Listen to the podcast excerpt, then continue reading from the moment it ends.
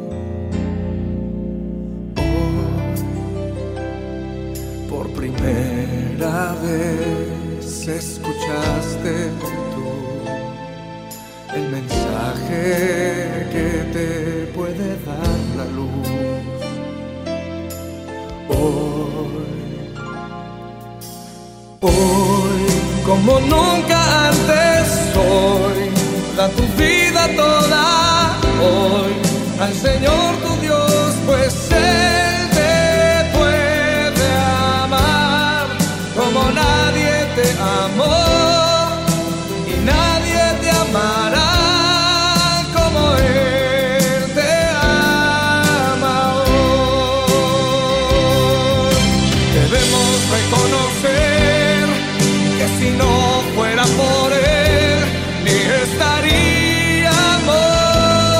aquí. Debemos vivir nuestra vida.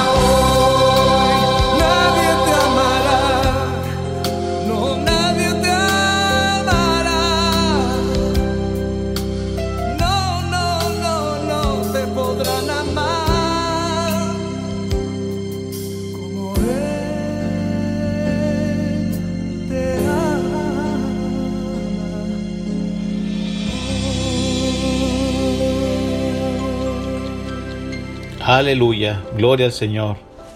Bendiciones mis amados hermanos, amigos que nos escuchan por este medio, en esta programación que se llama Buscando a Dios mientras pueda ser hallado. En esta hora este, queremos hacer una corta oración para entrar en nuestro tema. Este, el tema que el Señor nos da el día de hoy se titula La unidad que vence. La unidad que vence es el tema de hoy.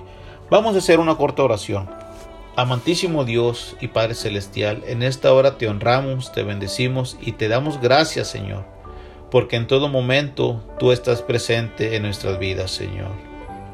En esta hora, Padre de la Gloria, va a ser expuesta tu palabra. En esta hora, Señor, la palabra tuya, Señor, va a ser tirada, Dios mío, hacia las personas. Va a ser como una semilla sobre sus vidas, Señor. Esperamos, Señor, que ellos abran su corazón, que tú vayas Espíritu Santo y trabajes sobre sus vidas. Yo te ruego, Señor, que vengas y toques mi corazón, toques mi vida, Señor. Ponga sensibilidad para servirte y para agradarte, Señor. Siempre, Señor, obedeciendo tu palabra antes que a los hombres, Padre. En el nombre de Jesús todo te lo ruego, Señor. Que tú vengas, Señor, y que hagas lo que vas a hacer con esta palabra, Señor. En el nombre de Jesucristo amado te lo ruego, mi Dios. Amén. Aleluya. Gloria a Cristo. Te bendecimos, Señor. Pues como les decía hace un momento, el tema que traemos el día de hoy se titula La unidad que vence. Gloria a Cristo. Eh, hablando un poquito de la palabra, la unidad que vence, este, hablando de la palabra solamente unidad, eh, yo hacía reflexión y pensaba que, por ejemplo, las familias, ¿verdad? Cuando estamos en totalmente unidad, eh, en unidad, cuando estamos como matrimonio, totalmente unidad, ¿verdad? Los amigos, este, tenemos una completamente unidad, pero este, la unidad que vence, este, va más allá que una simple unidad, ¿verdad? Que un simple no te voy a abandonar, no te voy a dejar solo, ¿verdad? Cuando nosotros hacemos ciertas promesas a los amigos, a las esposas, a la familia, a los hijos, ¿verdad? Pero déjame decirte que si Dios no está en medio de todo, déjame decirte que la unidad no está completa, ¿verdad? Si tenemos a nuestro Señor Jesucristo como núcleo de nuestras vidas, de nuestro ser, ¿verdad? Déjame decirte que va a ser una unidad completa y esa unidad se va a complementar con la victoria, con el vencer, aleluya, con la esperanza venidera, con la fe que tenemos en Cristo, gloria al Señor. Bueno, ese es nuestro tema, ¿verdad? La unidad que vence, no la unidad que nosotros a veces decimos tener y después este no hayamos que hacer, ¿verdad? Porque pues queremos eh, tomar el lugar que a Dios le corresponde y el lugar que a Dios le corresponde Él solamente lo debe de tomar. Aleluya. Pero vamos a entrar este, a nuestro, este, primeramente a nuestro texto base, ¿verdad?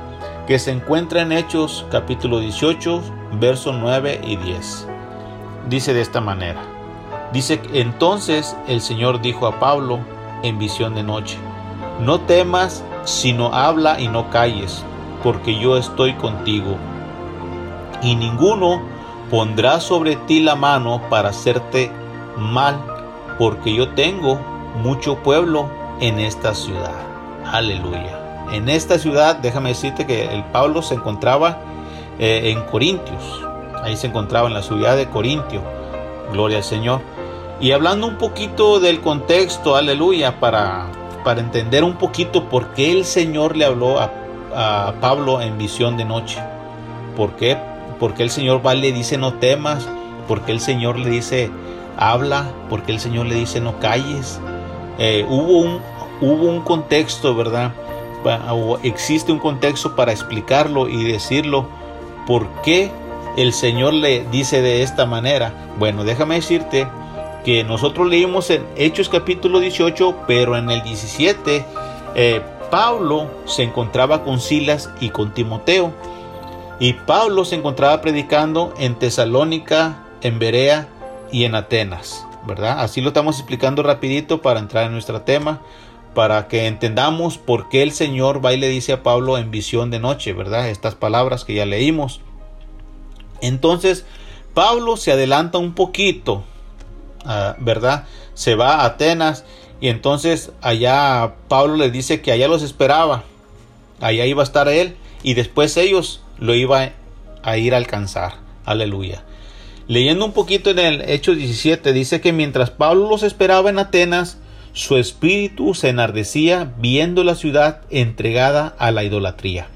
Dice, así que discutía en la sinagoga con los judíos piadosos y en la plaza cada día con los que concurrían Dice, y algunos filósofos de los epícueros y de los estoicos disputaban con él.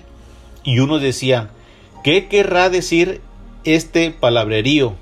Y otros decían, parece que es predicador de nuevos dioses, porque les predicaba el Evangelio de Jesús y de la resurrección. Y tomándole, le trajeron al Areopago diciendo, ¿podremos saber qué es esta tu nueva enseñanza de que tú hablas? Pues traes a nuestros oídos cosas extrañas. Queremos pues saber qué quieres decir con esto. Es decir, Pablo estaba predicando a Jesús resucitado y ellos no entendían, ellos no comprendían. Por eso es que los epícueros y los estoicos disputaban entre sí ¿verdad? Y, ellos tenían mucho palabrerío, pero dentro de sí no comprendían lo que era la muerte y la resurrección de Jesús.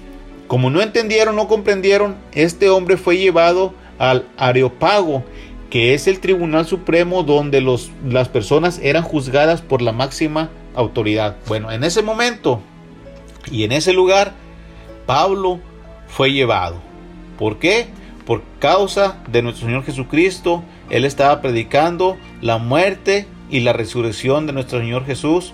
Aleluya la cuales ellos no entendían y se preguntaban, oye, ¿de qué Dios está hablando este hombre? ¿Qué enseñanza nos está trayendo? ¿De dónde tomaría esta enseñanza? No, Pablo estaba en lo correcto, solamente que ellos a sus oídos todavía no había llegado ese mensaje que era el que les iba a abrir la mente para que ellos fuesen hacia la verdad, fuesen hacia la vida eterna. Recordemos que Pablo Silas y Timoteo venían de compartir la palabra en Tesalónica, Berea y Atenas. Después de ahí Pablo partió para Corintio para seguir compartiendo la palabra de Dios. Mire, como este hombre, Pablo, eh, en ese lugar de, Tesalónica, este, estaba muy rebelde la situación, pues Pablo, este, muy sencillo, ¿verdad? Dice, bueno, ahora voy a ir a Berea, ¿verdad? Pero los de Berea sí aceptaban la palabra, pero Pablo, movido por el Espíritu Santo, dice, bueno, ahora me toca ir a Atenas. Bueno, en Atenas fue donde miró todos estos disturbios, donde a él tuvo que, que ser llevado hasta el tribunal. Aleluya. En ese momento donde Pablo es llevado a aquel tribunal, este, eh, yo puedo imaginarme que Pablo este, dice, bueno, yo andaba con Silas y andaba con Timoteo pero ahora estoy solo frente a un tribunal. Ahora, déjame decirte un poquito, ¿verdad? Eh, la unidad que tenía Silas y Timoteo y Pablo este, era una relación extremadamente buena. Pero recordemos ahora algo de lo que venimos explicando hace un momento. Ahora ya no está Silas, ya no está Timoteo. Ahora Pablo estaba solo. Pero aquí hay una unidad de la cual es la que Dios quiere que nosotros demos a entender eh, al pueblo, a la gente, a la nación, a toda la gente que escuche esta predicación. Dios, eh, estando con Pablo, la unidad estaba completa. La unidad no estaba dividida. Tal vez físicamente no estaba Silas, tal vez físicamente no estaba Timoteo, pero el que vence, el que te da la victoria, el que te da la salida, estaba con Pablo. Eso es lo que te quiero transmitir. Muchas de las veces nos sentimos solos, nos sentimos apartados o nos sentimos metidos en la voluntad de Dios. Y pareciera que Dios trabaja al revés. Oye, ¿por qué si Dios sabía que Pablo iba a ser sometido al Tribunal Supremo, iba a ser juzgado por la máxima autoridad? Bueno, ¿por qué Dios no permitió que fuera también eh, Silas y Timoteo? ¿Por qué? Porque Dios es la unidad total. El Padre, el Hijo y el Espíritu Santo, ellos son la unidad perfecta sobre nuestras vidas. Eso es lo que el Padre nos quiere dar a entender. Un día la familia no va a estar. Un día el Hijo no va a estar. Un día papá y mamá no van a estar. Un día los matrimonios, ya sea parta uno parta el otro, no van a estar.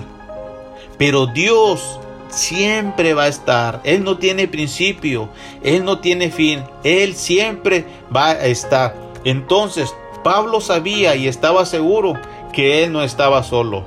Pablo sabía que Él estando frente a un tribunal, sabía que el ganador estaba de su lado. El que vence está de mi parte, decía Pablo. Fíjese, Eclesiastés, aleluya.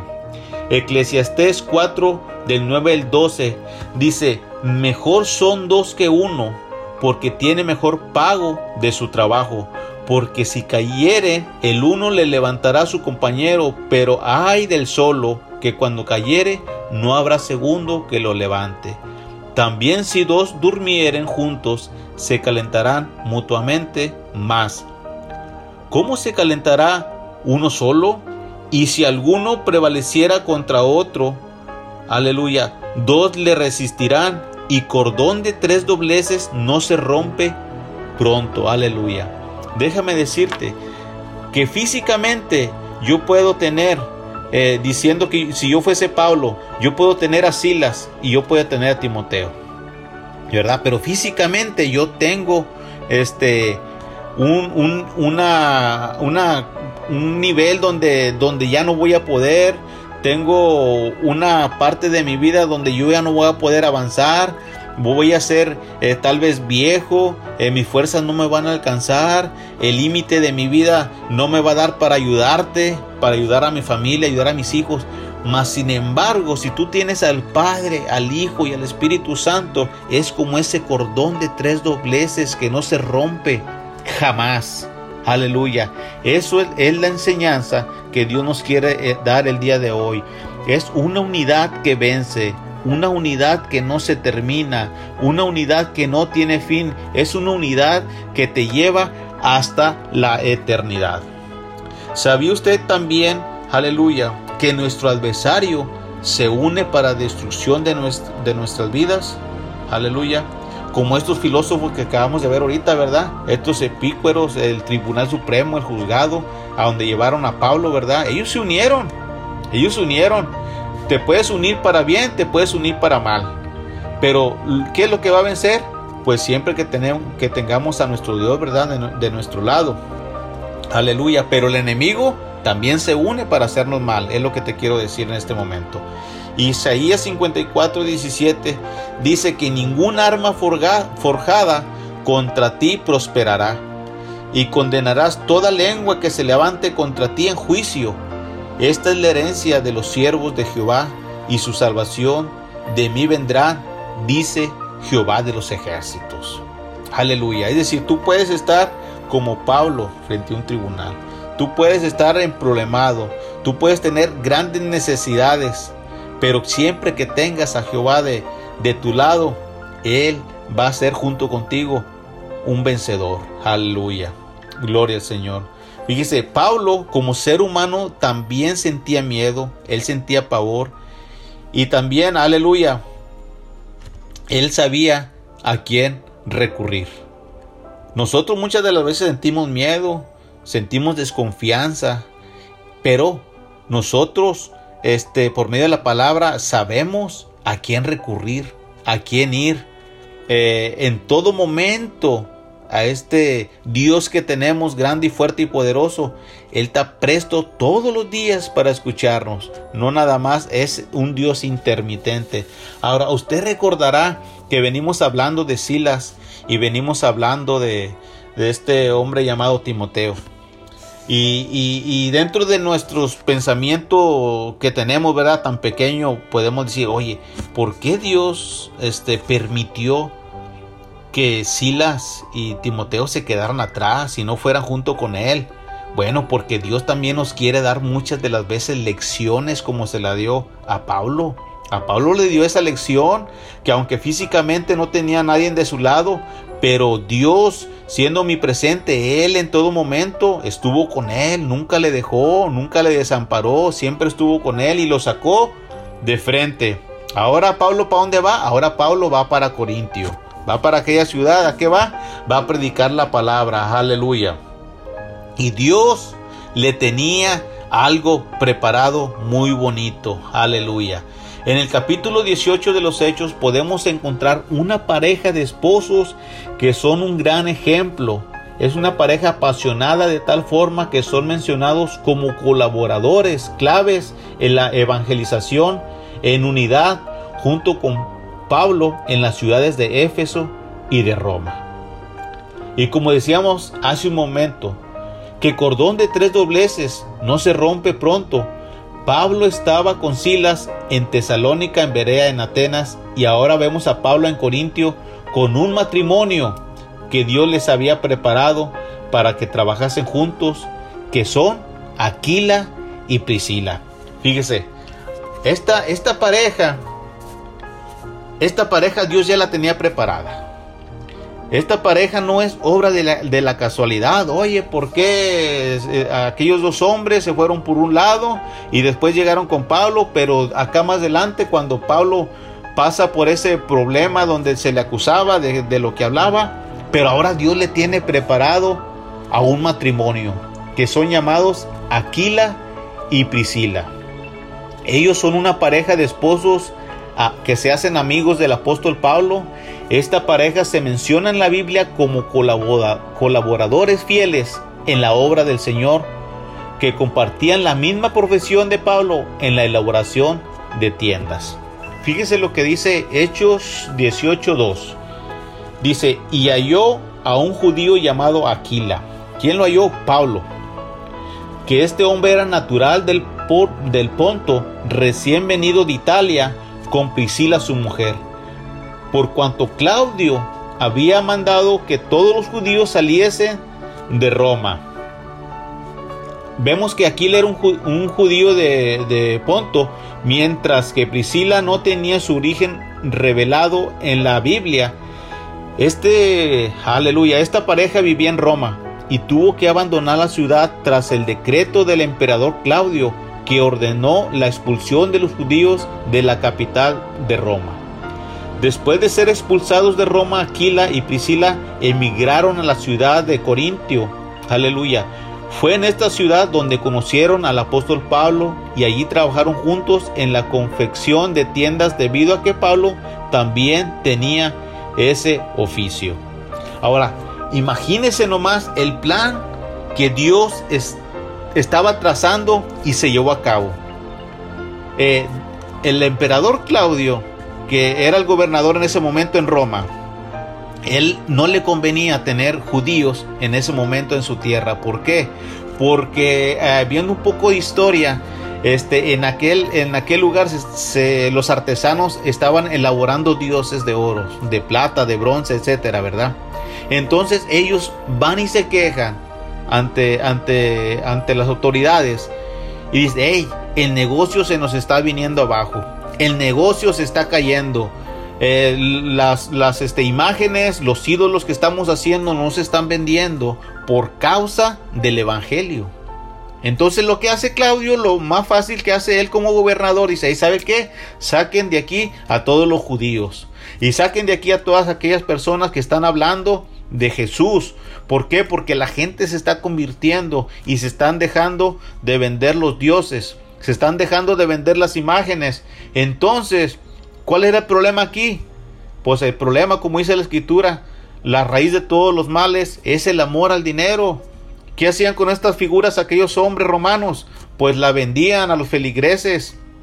Y así recopilaban dinero y de esa manera pues también el gobernador agarraba su parte, ¿verdad? Y entonces no les convenía tener personas que fueran a, trabajar o evangelizar o estuvieran ahí viviendo constantemente como lo era Aquila y esta persona llamada Priscila, este matrimonio. Entonces para ellos fue más fácil decir, ¿saben qué? Sáquenlos de aquí. Váyanse de aquí. Entonces ellos se fueron para Corintio. Y en Corintio pues se toparon a Pablo y ahí formaron un gran equipo. Imagínense nomás el plan que Dios tenía trazado para ellos. Yo se los estoy platicando así rápido. Yo me imagino que Pablo y Aquila y Priscila pues ni se conocían, nunca se habían visto. Y ahora Dios está formando, de la nada, está formando un equipo de trabajo, un equipo de evangelización. él está moviendo las piezas como a Él le place. A Dios, amado amigo hermano, no hay que cuestionarlo, simplemente a Él hay que obedecerlo. Aleluya. La amistad entre Pablo y esta pareja fue tan fuerte. El vinículo llegó a ser tan grande que en cierta ocasión Priscila y Aquila arriesgaron su vida por el apóstol Pablo. En Romanos 16, 4 dice que Pablo, hablándole a los romanos, expresa estas palabras. Dice, ellos expusieron su vida por mí, a los cuales no solo yo doy gracias, sino también todas las iglesias de los gentiles. Aleluya. Lo que se sabe es que Aquila y Priscila, que ellos fueron una preciosa pareja de Dios, muy conocida y querida entre el pueblo cristiano, debido a la hospitalidad que tenían ellos entre los hermanos y la dedicación a la obra del Señor. Es decir, era un matrimonio muy, muy, pero muy entregado. Fueron verdaderamente importantes en la difusión del Evangelio en el primer siglo en Éfeso y en Roma. Imagínese usted nomás los siervos que Dios le tenía preparado al apóstol Pablo. Y el apóstol Pablo venía de ser señalado, casi, casi encarcelado, aunque este momento no fue encarcelado, simplemente le dijeron, hey, ¿sabes qué? Vete de este lugar, aquí no te queremos ver. Pero el Señor ya le tenía preparado otro pueblo. Por eso es que nuestro versículo clave, se lo voy a leer nuevamente, y ya lo vamos entendiendo y asimilando con esta pequeña historia que les estoy narrando. Por eso dice el Señor, donde le dice a Pablo en visión de noche, le dice, no temas, sino habla y no calles, porque yo estoy contigo y ninguna y ninguno pondrá sobre ti la mano para hacerte mal, porque yo tengo mucho pueblo en esta ciudad. Aleluya. Y si usted se imagina mucho pueblo, usted, usted se imaginará un montón, un ejército que iba a llegar con el apóstol Pablo. No, simplemente Dios mandó a este matrimonio a Aquila y a Priscila. Aleluya.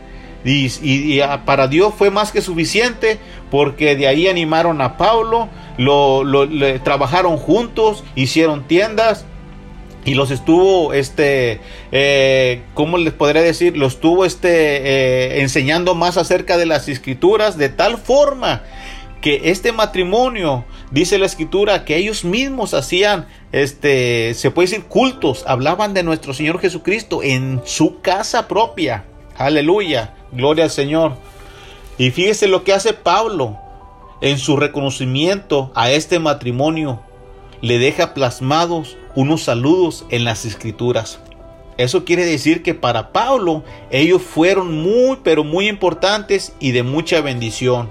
En Romanos 1 10, Romanos, perdón, 16:3 y en Primera de Corintios 16:9 es lo que les decía, ahí les deja plasmados unos saludos Pablo y le dice saludad a Priscila y Aquila, mis colaboradores en Cristo Jesús. Y en Corintios dice, las iglesias de Asia os saludan. ¿A quién saludan? Aquila y a Priscila. Con la iglesia que está, ¿dónde? En su casa, lo que les decía hace un momento. Os saludan mucho en el Señor. Aleluya. Imagínense, yo no sé cómo, cómo se sentía este matrimonio tan halagado por medio del apóstol Pablo donde él les deja plasmado estos saludos, este, estos abrazos, esos elogios a este matrimonio. Si eso eh, eh, a mí no me lo dijeron, ¿verdad? Fue, fue dicho para estas para estas personas, para este matrimonio. Pero imagínense cuando nosotros lleguemos al reino de los cielos y que nuestro Padre nos diga, buen siervo fiel, en lo poco fuiste fiel, sobre mucho te pondré. Imagínense el gozo que nuestra vida va a sentir cuando el Señor nos diga, entra al gozo de tu Señor. Imagínense, es, en otras palabras, mire, sírvete con la cuchara grande, te va a decir el Señor. Aleluya. Yo no sé este, si usted está comprendiendo la unidad que el Padre quiere mostrarnos a través del obedecer, a través del creer, a través del perseverar. Una unidad que vence no es una unidad que a veces el mundo nos quiere presentar. A veces usted mira este equipos de básquetbol, de voleibol, que son un equipo, ¿verdad? Pero a veces se andan peleando, a veces este entre ellos mismos este se suben este en Facebook se hablan a sus espaldas, se critican y ah, pero somos un equipo, somos en unidad, estamos este como un solo cuerpo, pero eso es lo que el enemigo nos hace creer muchas de las veces. Pero la unidad que vence, esa no tiene fin, aleluya, porque esa unidad que vence es tener como núcleo a nuestro Padre Celestial, aleluya. Dios ama el trabajo en equipo y en unidad. En este pequeño diálogo que estamos viendo, eh, vemos que Priscila y Aquila y Pablo llegaron a hacer un buen equipo de trabajo evangelizando, es decir, unieron sus conocimientos por la causa del ministerio de evangelizar. Y no solo eso, cuando Pablo estuvo en aprietos, ellos intercedieron por él así mostrándole que la victoria es el futuro de la unidad. Aleluya. La victoria, hermanos. Muchas de las veces no las vamos a ver. Muchas veces no las vamos a presenciar como quisiéramos. Porque muchas de las veces la victoria eh, que quisiéramos que todos la vieran, que todos la observaran, muchas de las veces así no va a ser. Mire, nuestro Señor Jesús, estando en la condición, en una cruz, con una corona de espinas y clavado en sus manos, pareciera que no es una victoria, pero Él ahí estaba obteniendo una victoria. Estaba arrebatándole todas las almas al enemigo, las cuales estaban en sus manos. Aleluya. Parecieran victorias a la inversa, pero Señor, al Señor, aleluya, así le place que sea. Y cuando a Él le place es bajo su voluntad y así se hará. Así va a ser, aleluya. Filipenses capítulo 2, versos 1 y 2 dice, por tanto, si hay alguna consolación en Cristo, si algún consuelo de amor, si alguna comunión del Espíritu, si algún efecto entrañable, si alguna misericordia, dice Pablo a los filipenses, completad mi gozo, sintiendo lo mismo, teniendo el mismo amor, unánimes, siendo una misma cosa. Aleluya. Gloria al Señor. Nuestro Señor Jesucristo siempre ha estado empeñado en nuestro dolor para sanarlo y siempre está empeñado en nuestras vidas para llevarlas hacia la vida eterna. No pienses que ese problema que estás pasando simplemente lo estás pasando por casualidad. Él te está brillando para que le conozcas, para que hables con Él, para que platiques con Él, para que un día, este, viendo aquel Dios invisible, un día tú le mires cara a cara, hey, aquí estoy, mírame, yo soy aquel, aquel que le pedías y sin verme creíste en mí, pues ahora me estás viendo. Tócame, en aquel día nos va a decir nuestro Señor Jesús. ¿Por qué? Porque vamos a estar cara a cara. Aleluya. Gloria al Señor. Eh, ¿Qué aspectos podemos decir que podemos mirar en este matrimonio eh, de la cual narramos un poquito, verdad? Yo sé que no profundizamos mucho, verdad? Este, pero ¿qué aspectos podemos, podemos mirar en Aquila y en Priscila, verdad? De la cual lo, lo describe el apóstol Pablo, verdad? Este matrimonio verdaderamente se amaba. Lo voy a decir este, en cortas palabras. Mire, Aquila, este personaje, el varón, él, él era judío. Por lo tanto, el emperador Claudio, cuando hace el decreto que tenían que salir los judíos, el que tiene que salir es, es Aquila, es decir, el varón. ¿Y por qué les digo, les digo que este aspecto positivo en este varón ella, o en este matrimonio verdaderamente se amaba, es porque Priscila, cuando a su esposo lo sacan de aquella ciudad de Roma, Priscila no se queda ahí. ¿Saben qué hace ella? Ella se va tras él. Ella se va con el varón. Ella sabe que es la costilla del hombre. Por lo tanto, yo miro ese aspecto positivo, hermanos, en este matrimonio que ellos verdaderamente se amaban. Porque si esta mujer no hubiera amado a su esposo, ¿Sabes qué? Tú siendo judío tienes que salir, pero yo me puedo quedar en este lugar. Mas sin embargo, ¿qué hizo ella? Ella se fue juntamente con él porque tenía bien en claro que ella era la mujer que Dios había puesto eh, perdón, ella, ella sabía que Dios le había puesto a este hombre en su camino para que unieran, se unieran en el matrimonio y por eso es que ella obedeció también y se fueron juntamente para Corintio. Imagínese si esta mujer no hubiera ido tras este hombre, ¿verdad? Que era su esposo, pues el plan de Dios ahí podemos decir, ¿verdad? Hubiera fracasado. Pero Dios tenía el plan perfecto y sabía qué matrimonio iba a obedecer. Yo me atrevo a decir que había más matrimonios, ¿verdad? Pero tal vez muchas mujeres dijeron, ¿sabes qué? Vete tú, yo aquí me quedo. A ti te están sacando de Roma, a mí me están dejando, vete tú, aquí yo estoy bien. Tal vez esta mujer, eh, este hombre, como se dedicaban a, hacer este tiendas, eh, a lo mejor ellos ya tenían su, su, tienda, su casa ahí en Roma, ya estaban bien posesionados, ya tenían su buen trabajo, sus buenos clientes. Mas esta mujer dijo, no, yo me tengo que someter a lo que mi esposo, este, pues también de cierta forma me está pidiendo, ¿verdad? Ah, tengo que irme tras él. Y, y de esa forma Dios miró a esta mujer y miró a este hombre, aptos para respaldar al apóstol Pablo. Por eso es que digo que este matrimonio era verdaderamente un amor genuino que se tenía, un amor verdadero. Pero también ven, vemos en ellos que en ellos estaba la unidad como un solo cuerpo, ¿verdad?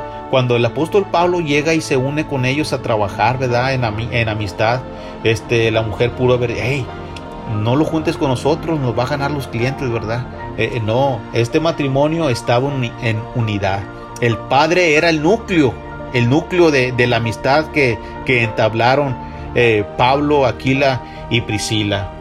Y también vemos que ellos amaban a Dios, que eran amigables. Y el apóstol Pablo dice que ellos son hospitalarios, es decir, que eran corteses.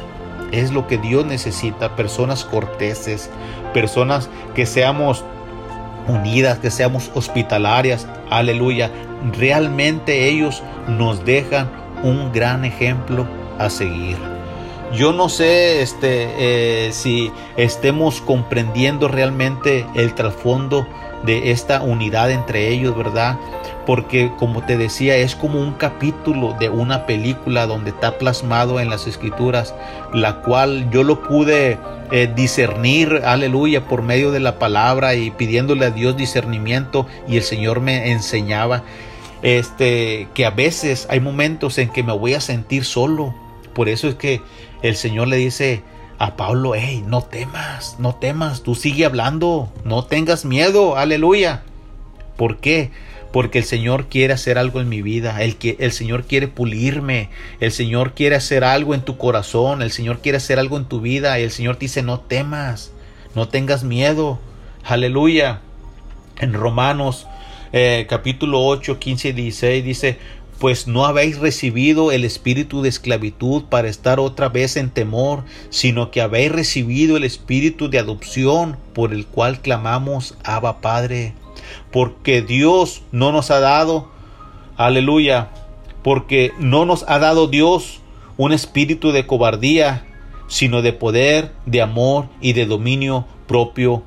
Pablo hablándole a Timoteo le dice estas palabras que Dios no le ha dado un espíritu de cobardía. Aleluya. Y déjame decirte que Dios a ti no te ha dado un espíritu de esclavitud. Dios a ti tampoco te ha dado un espíritu de cobardía, ni a mí tampoco me lo ha dado. Pero si aceptamos a Jesús como nuestro Salvador, Él verdaderamente, aleluya, nos va a hacer libres. Gloria al Señor. Tal vez te preguntes, ¿Cómo puedo salir de un estado de esclavitud? ¿Cómo puedo deshacerme del espíritu de cobardía y llegar a ser como este matrimonio ejemplar? Aleluya. ¿Cómo puedo hacerlo? Pues rogándole al Padre, pidiéndole al Padre, aleluya. Este matrimonio, yo puedo decir abiertamente que ellos tuvieron una decisión propia, ellos tuvieron una convicción, que es lo que nosotros también debemos de, tener, aleluya. Ellos creyeron a Dios. Tal vez te preguntes, ¿Cómo puedo hacer para ser ese ejemplo vivo en la sociedad, en la familia, con mi esposa, con mis hijos, que es donde uno falla constantemente? Pues es tener como núcleo al Padre, aleluya, gloria al Señor. Gloria a Cristo. Jeremías capítulo 29 verso 11 nos dice, porque yo sé los pensamientos que tengo acerca de vosotros, dice Jehová, pensamientos de paz y no de mal, para daros el fin que esperéis. Aleluya. Isaías 55, 8 y 9 dice, porque mis pensamientos no son vuestros pensamientos, ni vuestros caminos mis caminos. Aleluya, dijo Jehová. Como son más altos los cielos que la tierra, así son mis caminos más altos que vuestros caminos y mis pensamientos más que vuestros pensamientos. Aleluya. Imagínese el Señor Jesús hablándonos por medio de las escrituras. A veces que pensamos, ¿verdad?, que en la vida nos va excelente, pero si no tenemos a Jesucristo como nuestro Salvador, todo es en vano. Todo se va a terminar no te estoy diciendo que lo, que lo material te lo vas a llevar al cielo, sino que te estoy diciendo que lo más importante, lo más importante que hay en esta vida es tu vida. Lo más importante que Dios ha puesto sobre la tierra no son los bienes materiales. Lo más importante es tu vida es la vida de tus hijos, de tu familia. Aleluya. Y eso es a lo que el Señor le está dando todo el total valor. Déjame decirte que si tú no has aceptado a Jesús como tu Salvador, aleluya, déjame decirte que hoy es el momento para que tú puedas vencer, para que tú puedas andar en el camino que el Señor desea que tú andes, para que tus pensamientos ya no sean gobernados por tu propio eh, pensamiento, sino que ahora tus pensamientos sean gobernados por Dios. Aleluya.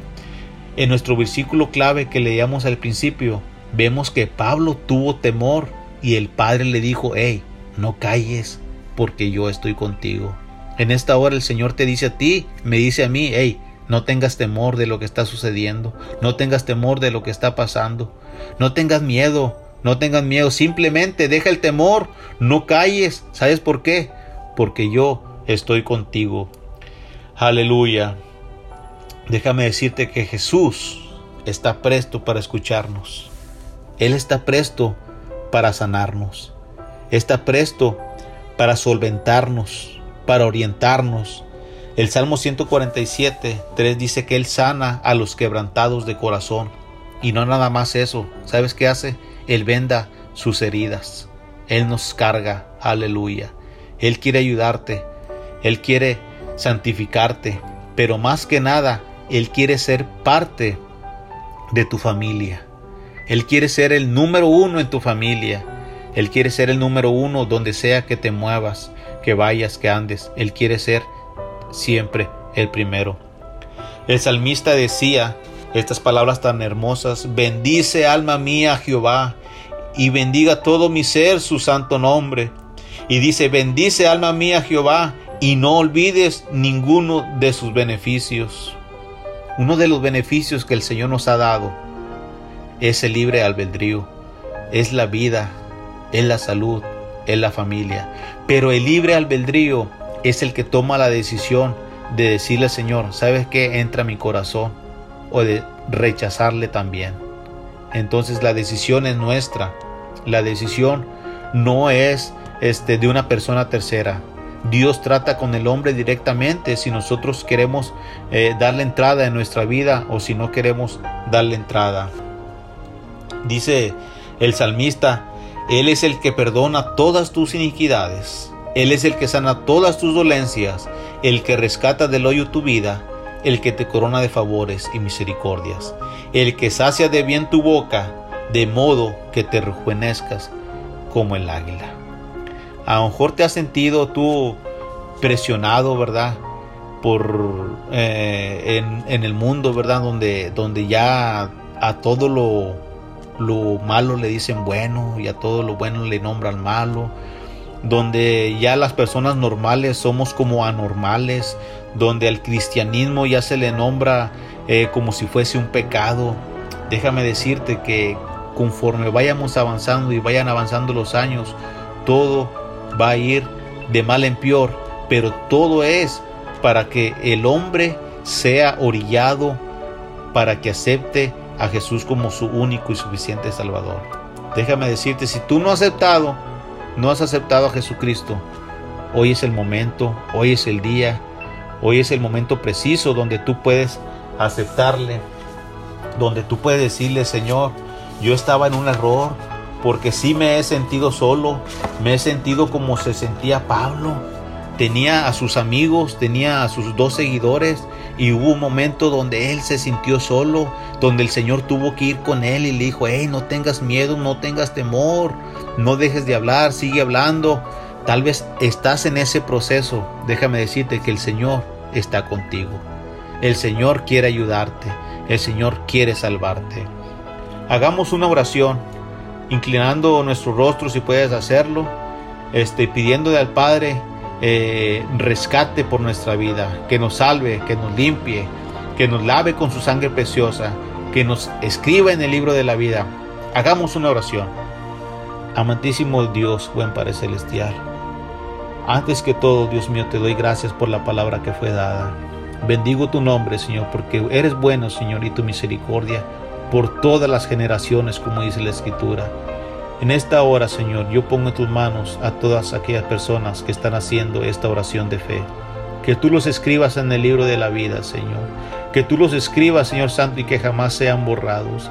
Que ellos, Padre la Gloria, te tengan, Dios mío, como el primer lugar siempre en sus familias en sus hogares, Señor, en su trabajo, que ellos aprendan a dar testimonio, Señor, de que tú vives dentro de su corazón, que ellos aprendan, Señor Santo, por medio de las escrituras, Señor, que tú vives y reinas, que tú viniste a esta tierra y que tú eres desde el principio, Señor Santo, desde la escritura donde narra que eras un verbo, Señor, tú ya existías, Señor Santo, porque ese verbo vino a hacerse carne, Señor, vino a hacerse presente, Señor. Aleluya, bendigo tu nombre, Señor que comprendamos y entendamos, Señor, que tú eres el único mediador para llegar ante el Padre, Señor. Yo ruego por aquellas personas, Señor, que tengan alguna necesidad, que tengan algún problema, Señor, que tengan alguna dificultad para reconocerte, que ellos, Dios mío, en lo más profundo de su vida, Señor, tú trabajes con ellos, Señor. Aleluya, bendigo tu nombre, Señor, porque eres bueno y sentimos tu presencia en este lugar, Señor. Gracias, Dios mío, por mi vida, Señor. Gracias por la familia que nos has dado, que nos has prestado. Y todo te lo rogamos, Señor, en el nombre del Padre, del Hijo y del Espíritu Santo. Amén, aleluya.